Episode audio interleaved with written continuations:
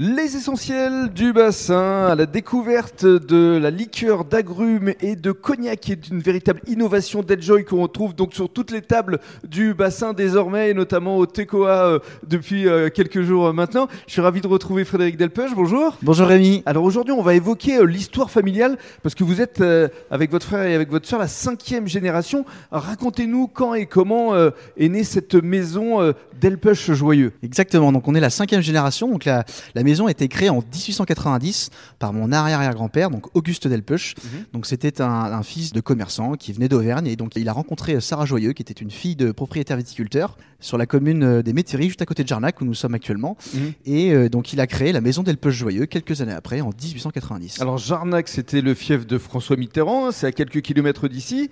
Et alors, euh, racontez-nous un petit peu euh, où sont euh, vos vignes exactement? Alors nous, notre vignoble, il s'étend sur, on va dire, quatre parcelles autour du siège de la propriété, donc tout en Grande Champagne.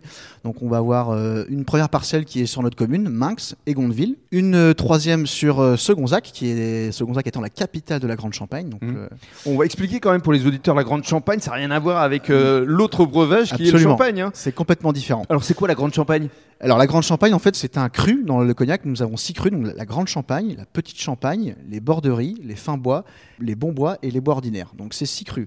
Et donc nous, nous faisons partie de la Grande Champagne, donc Mhm. qui est localisée vraiment euh, autour de Au centre. Voilà, exactement, Mhm. au centre, donc qui bénéficie des terroirs les plus argilo-calcaires. Mhm. Alors parlez-nous justement des différents cépages que vous travaillez. Combien d'hectares d'ailleurs? C'est une trentaine d'hectares? Une trentaine d'hectares, absolument. Ouais. Tout Et- à fait. donc on est sur un cépage, euh, nous, euh, en ce qui nous concerne, 100% uni blanc, donc qui est le principal cépage qu'on va retrouver euh, Mhm. sur l'appellation.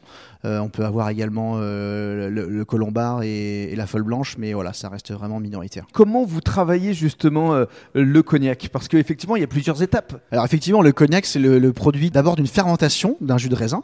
hein. bon, on obtient un vin, et ce vin, il va, subir une double distillation, donc une première distillation euh, dans laquelle on va, venir en fait euh, réchauffer le vin. Chauffé. À combien Alors euh, les températures, euh, ça varie, euh, ça, ça dépend. En tout cas, assez fort pour que ça monte, que les vapeurs d'alcool montent dans le col de cygne de l'alambic. Mhm. Et ensuite, elles passent dans un condensateur qui va venir les, les liquéfier. Et donc, on obtient un premier distillat qui va s'appeler le brouillis, qui titre à 30 degrés. Mhm. Ensuite, ce brouillis est distillé une deuxième fois. Alors le bruit, rien à voir avec le vin rouge. hein. Non, non, non, rien à voir. C'est le nom, c'est le nom du premier distillat, voilà, qui va être un peu trouble, qui titre à 30 degrés. Et ensuite, on le distille une deuxième fois, ce brouillis. Et donc, on obtient l'eau de vie de cognac. Alors il vieillit pendant combien de temps Voilà, il vieillit pendant un minimum de deux ans pour pouvoir s'appeler un cognac et être vendu en tant que tel. Alors justement, il y a plusieurs euh, lettres euh, qui euh, signifient la vieillesse du cognac. Peut Alors absolument, alors il y, a- y y plusieurs dénominations, les principales étant VS pour Very Special, donc un, un cognac dont l'eau de vie la plus jeune a vieilli un minimum de deux ans. Le- ensuite, vous avez le VSOP qui est Very Superior Old Pale. Et donc là, vous avez euh, une l'eau de vie minimum qui a vieilli 4 ans. Et ensuite, vous avez le XO pour Extra Old, dont l'eau de vie a vieilli euh, minimum 10 ans. Et il n'y a pas également euh, plus de 14 ans? Alors si, il y a le XXO qui est, tout à fait plus récent, qui, vi- qui- qui date de quelques, seulement quelques années maintenant. Et après, vous en avez d'autres, mais qui vont être, on va dire, moins, euh, moins standards. Et alors, vous ne vous êtes pas contenté que de parler ou faire du cognac. Vous avez créé Deljoy, une liqueur d'agrumes et de cognac qui est idéale pour faire des cocktails. Et de on va en reparler la semaine prochaine. Exactement. Merci beaucoup.